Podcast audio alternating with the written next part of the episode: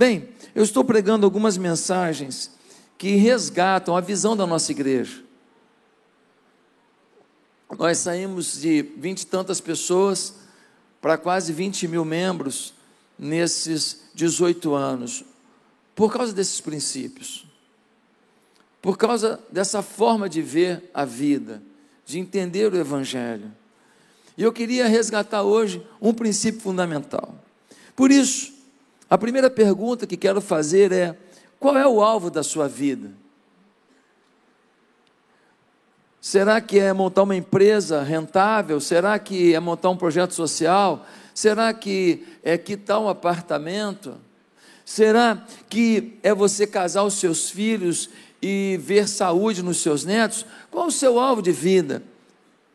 Mas quando a gente fala de alvo de vida, tem uma coisa que é muito legal. Ajuda muito a entender isso.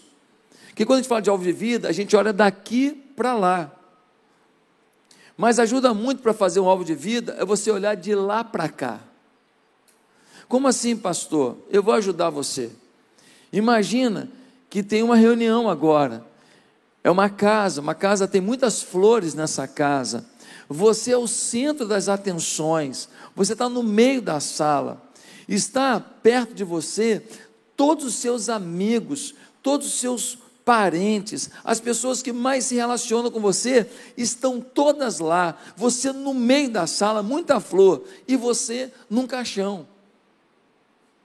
Falei só de você. Não falei de mim, não, mas. É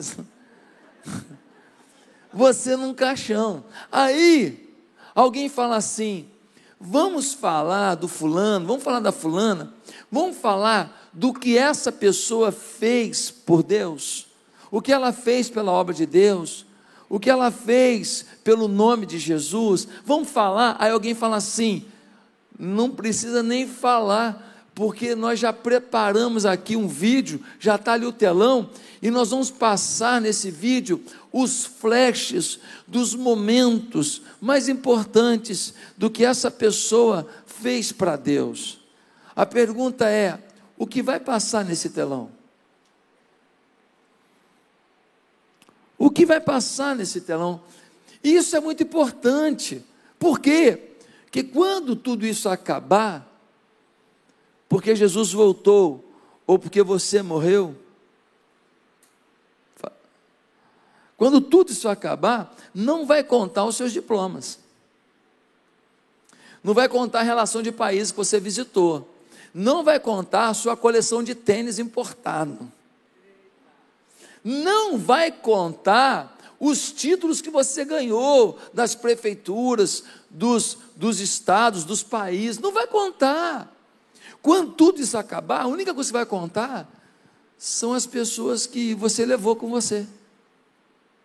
O que vai contar é o que você fez para que o nome de Jesus fosse implantado no coração das pessoas, para que elas amassem mais a Jesus e servissem a Jesus de todo o coração. Então, isto é muito importante. Eu tinha muitos alvos na minha vida. E eu sempre sonhei com grandiosidade. Eu sempre imaginei assim, eu, eu vencendo, tendo um bom emprego, ganhando dinheiro e depois montando uma empresa, avançando. Eu sempre imaginei isso. Mas chegou uma hora que eu percebi que na empresa que eu trabalhava, era uma multinacional, eu ia trabalhar a vida inteira para enriquecer um investidor, um acionista. E se eu montasse uma empresa, eu ia trabalhar a vida inteira para enriquecer o meu bolso. Mas no meu caso, eu senti que eu estava com inveja daqueles que vivem o tempo inteiro para fazer a obra de Deus. Eu queria isso para mim. E virou uma chave na minha cabeça, dizendo: cara, você pode ficar milionário, bilionário, mas e aí? Você não vai levar para o céu. Então, eu vi que no meu caso, eu tinha que ser pastor de tempo integral, viver para isso, respirar isso, é a minha paixão. E o apóstolo Paulo, ele fala muito sobre isso. Por isso eu queria que você abrisse a sua Bíblia em 1 Coríntios, no capítulo 9, do verso 19 ao 27. Aqui nós temos um relato do apóstolo Paulo sobre como que ele vê os alvos de vida da gente, como que ele vê o seu projeto futuro de vida. 1 Coríntios 9, versículo 19 até o 27, nós lemos assim: Porque, embora seja livre de todos, fiz-me escravo de todos, para ganhar o maior número possível de pessoas. Tornei-me judeu para os judeus, a fim de ganhar os judeus. Para os que estão debaixo da lei, tornei-me como se estivesse sujeito à lei, embora eu mesmo não esteja debaixo da lei, a fim de ganhar os que estão debaixo da lei. Para os que estão sem lei, tornei-me como sem lei, embora não esteja livre da lei de Deus, e sim sob a lei de Cristo, a fim de ganhar os que não têm a lei. Para com os fracos, tornei-me fraco, para ganhar os para ganhar os fracos, tornei-me fraco. Para ganhar os fracos, tornei-me tudo para com todos. Para de alguma forma salvar alguns. Faço tudo isso por causa do Evangelho, para ser coparticipante dele. Vocês não sabem que de todos os que correm no estádio, apenas um ganha o prêmio? Corram de tal modo que alcancem o prêmio.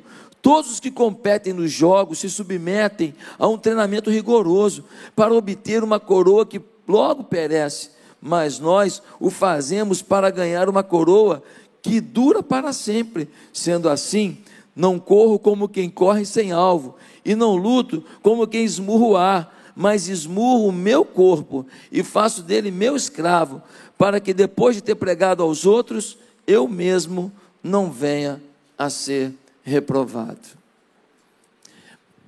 O apóstolo Paulo, ele está escrevendo à igreja de Corinto, e ele coloca esse relato tão forte, e no versículo 24, ele diz algo muito importante: ele diz, vocês não sabem que todos os que correm no estádio, apenas um ganha o prêmio?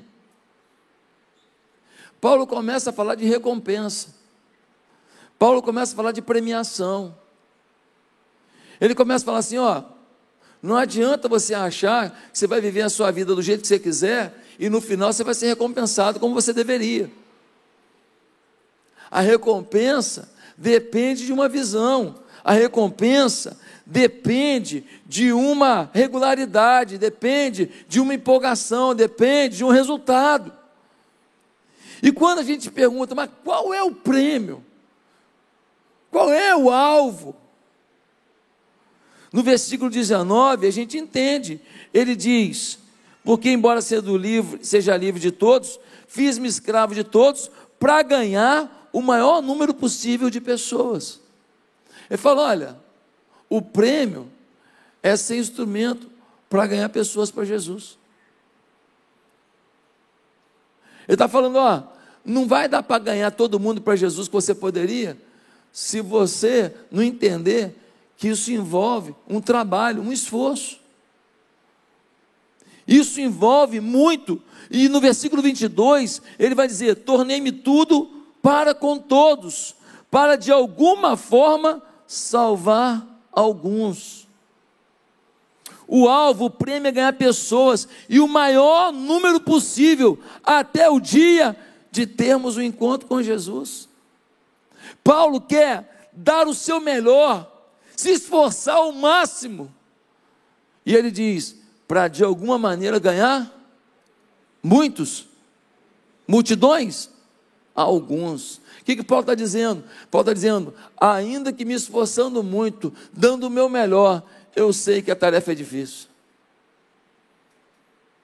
Eu sei que não é tão simples. Durante muito tempo se disse assim: o nosso papel é evangelizar. Quem tem que convencer é o Espírito Santo. Quem já ouviu isso? Quem já ouviu isso? Tem mais gente. Ah, bem.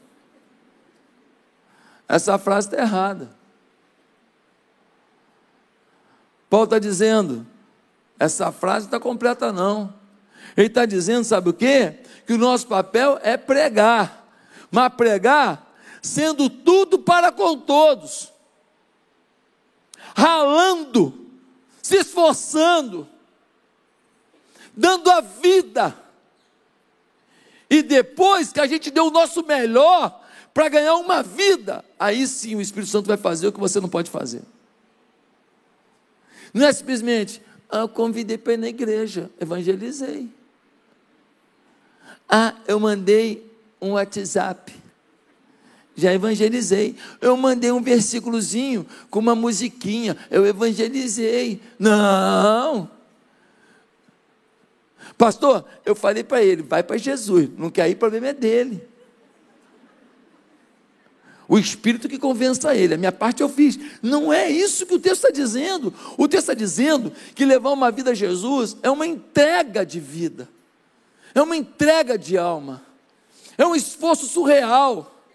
Fiz-me tudo para com todos, a fim de ganhar alguns. Alguns dizem assim, pastor, lá vem você com esse negócio de falar de número. É negócio de falar de número. Número não é importante, não. O que importa é a qualidade. Ah, número não é importante, não. Vem cá, quantas pessoas se converteram no dia de Pentecoste? Quantas foram? Como é que você sabe? Você estava lá? Você por acaso é Munhá? Não, né? Alguém contou e registrou. Logo depois diz que já tinham chegado a quantos mil? De 3 mil foi para quanto? 5 mil. Como é que você sabe? Alguém te passou o filme? Não, né? Alguém contou, contou e registrou. No dia da multiplicação dos pães e dos peixes, quantos estavam lá? Hã? 5 mil homens, 10 mil pessoas. Alguém falou assim: os homens, sumbaco cabeludo, levanta. Conta aí, pô, 5 mil. Mais a mulher criando, não vou nem contar não, que é muita gente, 10 mil. Alguém contou. Ô, gente, a Bíblia ainda tem um livro que chama Números. Como é que número não é importante? Que papo é esse que não é importante?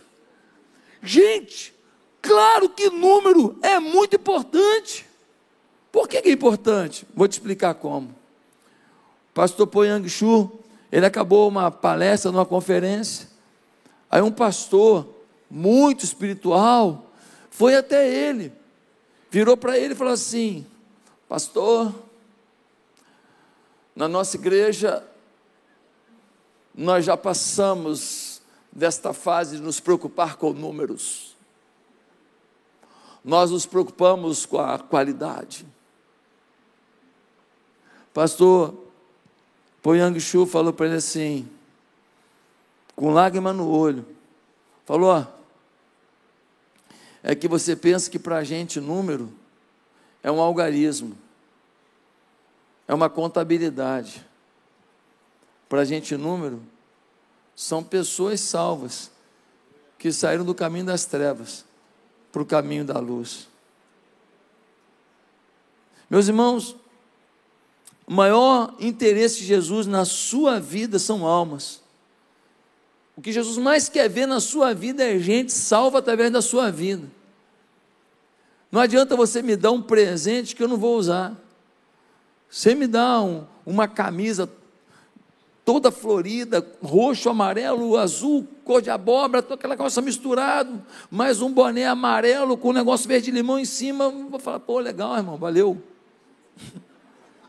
Onde é que é o carnaval? Não vai dar para usar, não é o meu estilo. Então não adianta você me dar o que eu não vou usar. Tem muita gente que quer dar para Deus o que decidiu dar, o que Ele mais quer de você são almas.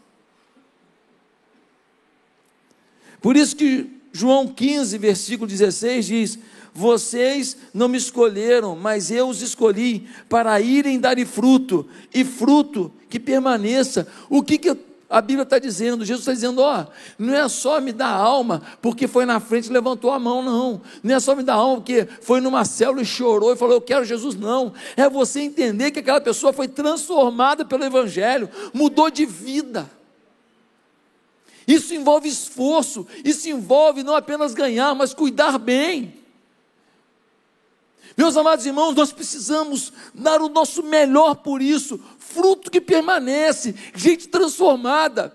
Eu não desisto de ver a nossa cidade transformada. Eu acredito ainda. Você fala, não, mas é muito crime organizado, é muita gente para lá para cá, é muito fuzil para lá e para cá, é muita loucura para lá e para cá.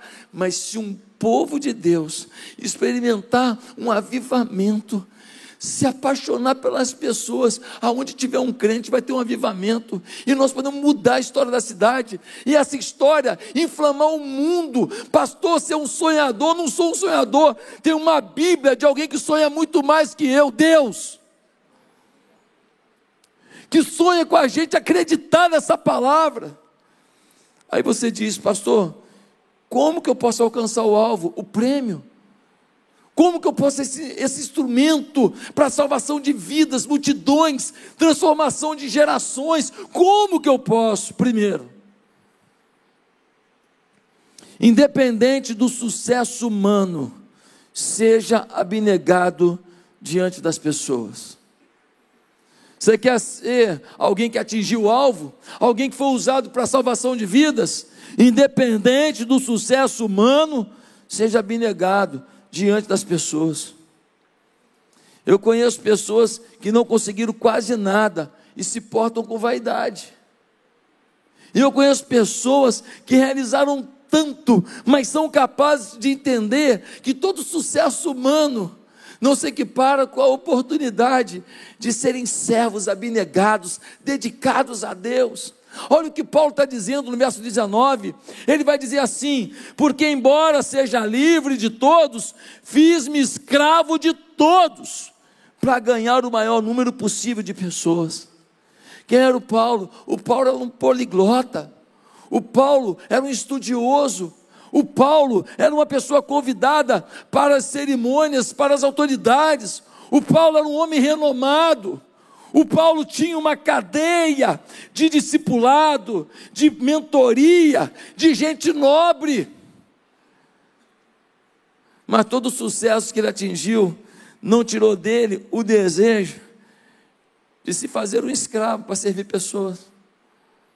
O Paulo foi para a cadeia, ele foi açoitado, ele foi apedrejado. Paulo foi picado de cobra. O Paulo foi traído por pessoas próximas. O Paulo viu gente que ele discipulou, que ele treinou, que ele ajudou, dando as costas para ele. Ele se permitiu tudo isso só para servir. O temperamento do Paulo era forte. Paulo era um dominante no nível 100. Paulo escreveu no Leu, o pau quebrou. O Paulo é determinado, mas toda a forma de ser, o perfil dele era útil para Deus, mas não tirou dele a essência de servo. Não tirou dele a humildade diante do trono de Deus. Ele decidiu viver uma abnegação. Pastor, o que é abnegação? Abnegação é você abrir mão de alguma coisa por alguém. Abnegação é abrir mão do seu tempo, do seu dinheiro do seu lazer, do seu direito de vingança a algo que fizeram com você, para que alguém seja feliz e conheça Jesus. Em Levítico 16, Arão recebe uma orientação: Arão, você vai matar um boi como oferta pelos pecados da sua família. E você vai matar um cabrito pelo povo um boi, um cabrito. A família dele devia ser lá umas dezenas de pessoas. O povo, dois milhões de pessoas. Devia ser um boi para a família dele, uma boiada para o povo, sim ou não? Qual é o princípio aqui? Deus está falando, cara, consagra a tua família, porque a partir da tua família todo um povo é abençoado. Quem quer liderar tem que ter uma consagração maior. Quem quer liderar tem que ter um avivamento maior, uma santidade maior, uma experiência maior. Camarada, mata um boi pela tua família, pelo, pelo povo, só um cabrito tá bom, porque uma família que se consagrou mais vai influenciar todo um povo. Deus quer nos usar para algo exponencial, mas temos que ser servos abnegados. Tem igreja que a doutrina eu nem gosto muito, você pode nem gostar muito. Às vezes a doutrina assim, é meio, meio limitada. Mas você chega lá, tem uns irmãos, você chama para vigília, estão lá. Você chama para subir o um monte, eles estão lá. Você chama para orar, eles estão lá. Você fala que é para distribuir comida para os pobres, está todo mundo lá. Você fala que é para não sei o que lá, estão lá. Que povo que gosta de servir, que povo determinado, que povo leal. Como é gostoso ser servido por quem gosta de servir. Como é gostoso ser servido por gente que está afim de dar o seu melhor. Eu fui pregar numa igreja de atitude, contei isso hoje na DD, fui pregar numa igreja de atitude lá, lá de Petrópolis, cheguei lá, pegaram minha, meu, minha Bíblia, pegaram meu iPad, carregaram para mim, falei, não precisa não, não, carrega, e tal, cheguei numa sala, tinha comidinha, não sei o que lá, quer um café? Pastor, quero um café, um cafezinho não rejeito não, tal, o senhor quer com adoçante? Adoçante, quantas gotas? Pode ser 18, para evitar de engordar. Irmão, quanto carinho. Já pegaram minha Bíblia, meu iPad, levaram para o púlpito. Quando eu pensei em sentir sede, alguém me perguntou: só quer uma aguinha agora? Acabou o culto. Fala, pastor, já fizemos uma manobra no seu carro. Já deixamos o carro ligado, o ar-condicionado está ligado, precisou ir embora. Falei, né, está doido que me vê pelas costas. Gente, como é gostoso ver esse cuidado, esse carinho. Segundo lugar, você quer atingir o alvo? Você quer ser influência para a salvação de vidas? Não escolha a quem amar. Não escolha a quem amar. Versículo 20, a gente lê assim: Tornei-me judeu para os judeus, a fim de ganhar os judeus. Para os que estão debaixo da lei, tornei-me como se estivesse sujeito à lei, a fim de ganhar os que estão debaixo da lei. Para os que estão sem lei, tornei-me como sem lei. Para a fim de ganhar os que estão sem lei. Para com os fracos, tornei-me fraco para ganhar os fracos. Tornei-me tudo para com todos. De alguma forma, então, ganhar, salvar alguns. O que, que Paulo está dizendo? não tem lei, tem lei, mais ou menos lei, eu quero é salvar. Sabe qual é o problema da gente? A gente escolhe a quem amar. Tem gente aqui que fala, pastor, ajudei uma pessoa carente, uma pessoa pobrezinha, uma pessoa assim, uma pessoa tal, papapá. Pois é, você só consegue amar pobre. Chega um cara com a pulseira de ouro, com um, um cordão que parece mais uma coleira. Você já cria uma repulsa, olha só, olha só. Hum, hum, hum. Você chega uma pessoa, uma pessoa simples, que não tem muita cultura às vezes, você fala até de Jesus. Você chega diante do seu doutor lá, o cara que tem pós-doutorado, não sei aonde, né? Fez pós-doutorado lá em Marte, Aí você chega lá e fala: Não, aqui não, porque senão pode até rir de mim. Você chega diante de um cara desse, um cara desse grandão, famosão, aí ele fala assim: Não, porque igreja é para ignorante, e pastor é tudo ladrão. Aí você fala: É? Igreja é ignorante, pastor tudo ladrão? Então vai para o quinto dos infernos que o diabo que te carregue. Sim ou não? Por quê? Porque você é preconceituoso. Você define a quem amar. Paulo está falando, é careca, cabeludo, é gordinha, magrela. É negro, é branca, mameluca, cafuso, não importa.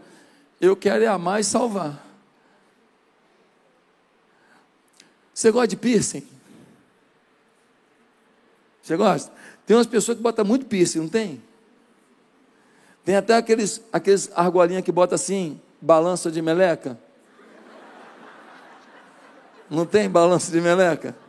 Não, na boa, assim. É, aí você fala assim, ah, essa pessoa não vai querer Jesus. Por quê? Porque você não gosta de piercing, mas ele gosta. Aí por causa de um piercing, uma pessoa não vai para o céu. Porque você foi impedido por um piercing de amar e de falar de Jesus para uma pessoa. Somos nós. Esse povo fica falando aí de igualdade, as minorias, tudo conversa fiada. Porque rouba pra caramba. Quem rouba não ama ninguém.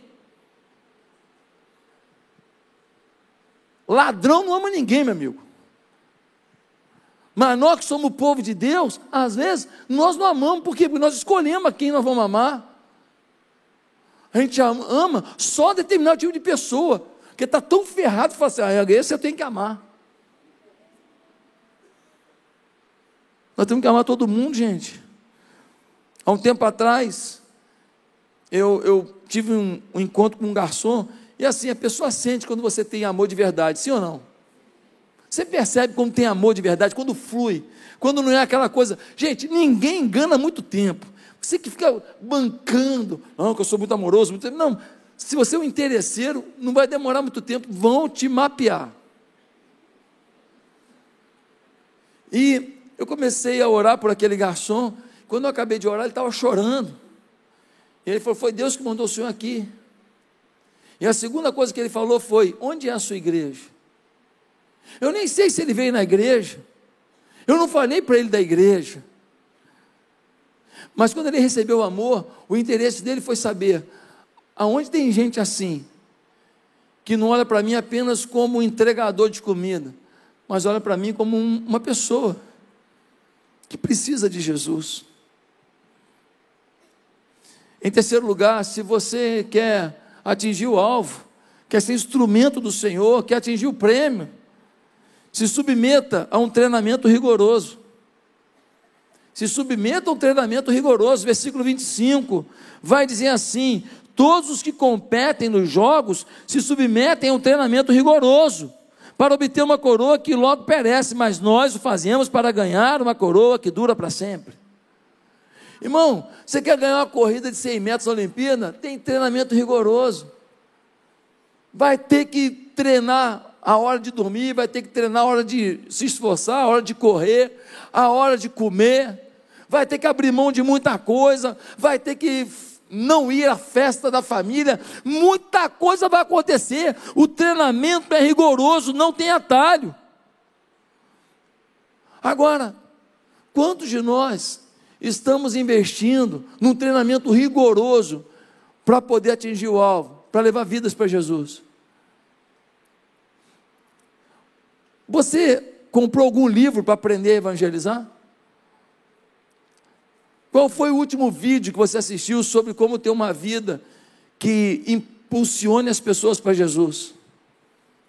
Qual foi o, o curso que você fez de evangelismo pessoal, para evangelizar uma pessoa, de evangelismo de grupo, para liderança de célula? O que, que você investiu no alvo?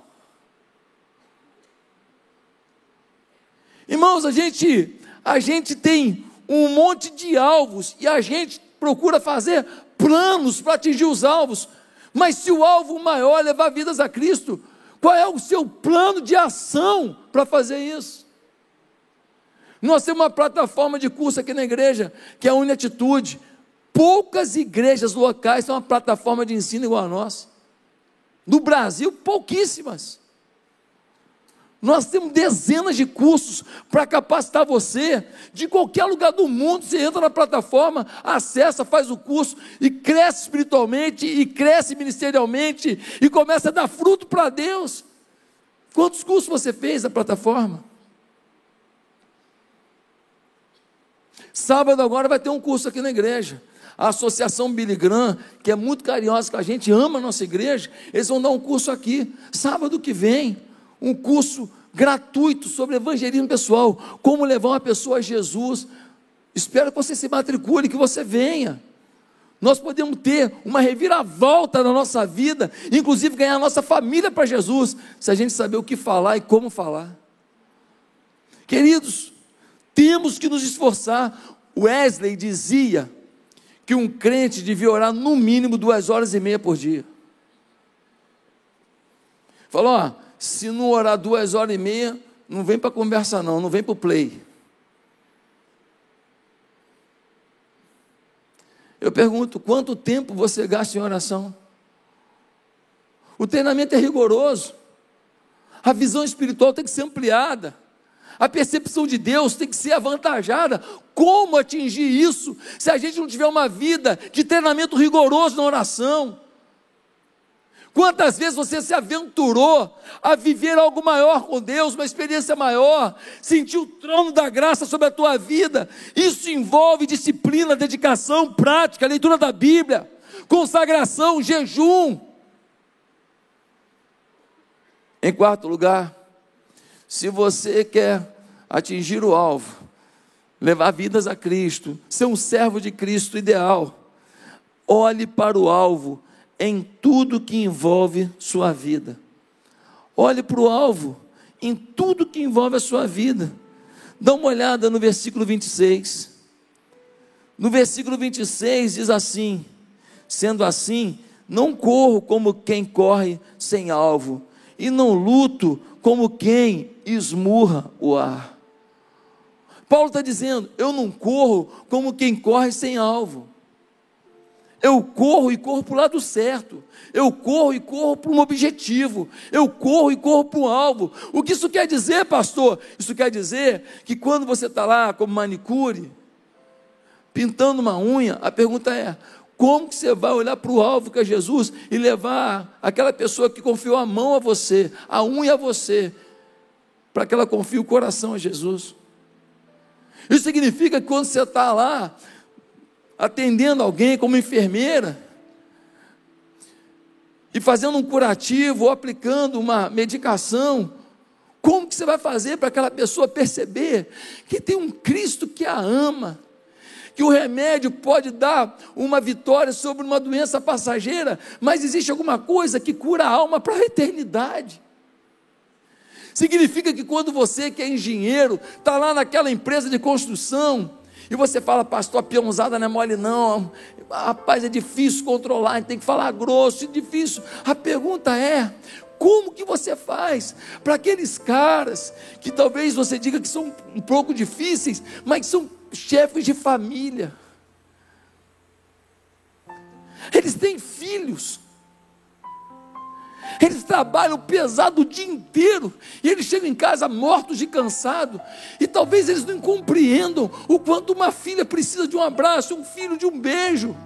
E uma esposa de uma apreciação, dizendo: Obrigado por essa janta, como está gostosa. O quanto você faz com que eles conheçam Jesus, para que a família deles chegue aonde tem que chegar qualquer grupo de tratamento de inteligência emocional, ou qualquer pessoa que tenha algum tipo de trabalho para incentivo ao business, ao empreendedorismo, vai te falar de um mapa extraordinário de vida. O que é um mapa extraordinário de vida? É você falar, ah, meus alvos de vida são esses. E você define isso. Então você você fala assim: eu quero ter uma casa legal. Então você vai numa revista, você recorta uma casa parecida com o formato da casa que você gostaria, e você pega aquilo e você cola naquela cartolina. Você fala, eu queria fazer uma viagem de casamento, 25 anos de casamento, para uma praia bacana do Caribe. E você fala, então, então você vai lá e recorta um casal bem bacana, um pôr do sol naquela praia do Caribe. Você recorta aquilo, você vai lá e você cola ali.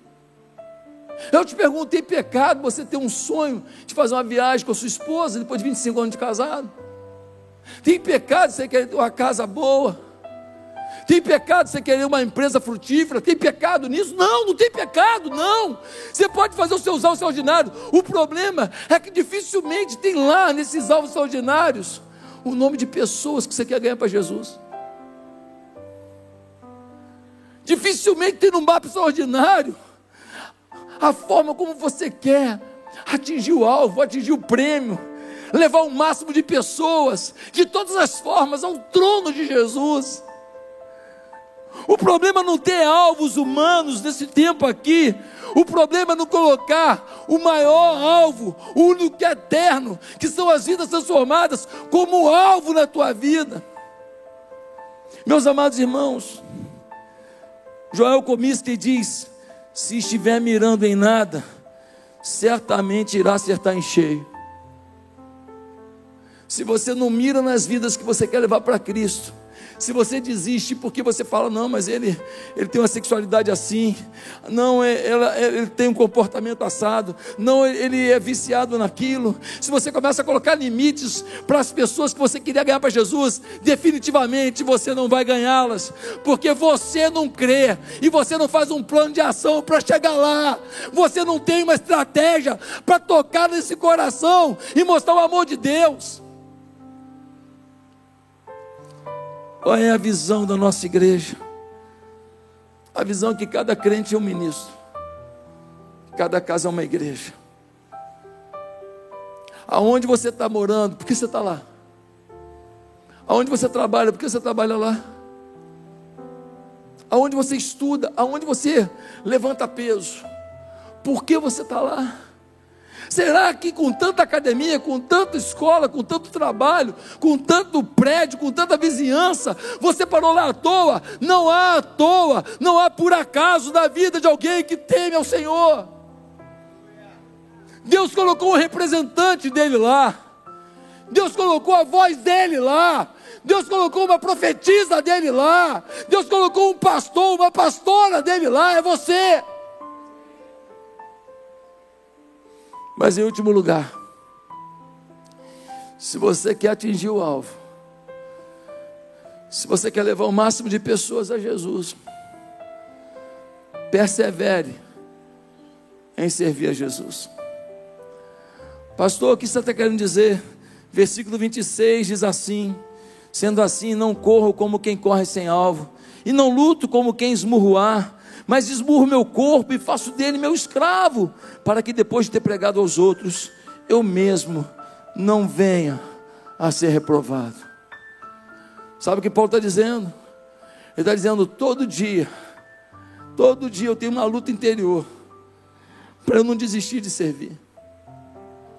Todo dia eu esmurro meu corpo, todo dia eu supero o meu ânimo, todo dia eu venço a minha angústia, Todo dia eu supero a dor de uma traição. Todo dia eu olho para as cicatrizes do meu corpo e tento ressignificá-las, dizendo: Ele morreu por mim, isso aqui não é nada. Todo dia, por quê? Porque as lutas da vida tendem a fazer a gente desanimar. Se você está esperando vida boa, tranquila, se você está esperando o seu mapa extraordinário de vida todo se cumprir, para depois você começar a ganhar vidas para Jesus, eu queria te dar um conselho: você nem crente é. Se arrependa dos seus pecados, porque é impossível que você seja tão egoísta assim que você não entenda que se você teve acesso à salvação, no mínimo, no mínimo, você deveria querer que as pessoas que você ama, que as pessoas que você encontra, conheçam a mesma luz que iluminou tua vida. Meus amados irmãos, quando a gente olha para um cemitério, a gente vê o lugar mais rico da terra. Não é numa jazida de ouro, nem num bolsão de petróleo do pré-sal a maior riqueza do mundo está dentro do cemitério. Ali estão as empresas que não foram montadas. Empresas que poderiam ter dentro do seu projeto um percentual só para obra missionária. Ali estão as músicas que não foram escritas e nem cantadas.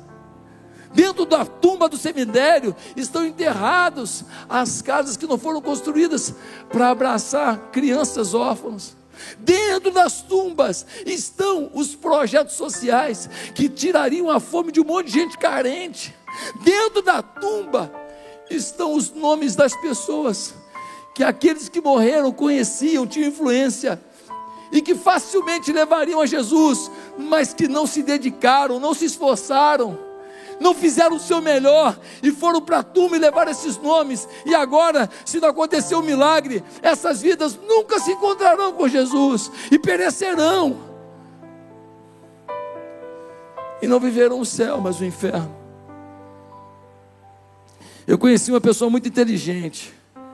Ela já montou muitos negócios. Ela ganhou muito dinheiro e está na pobreza.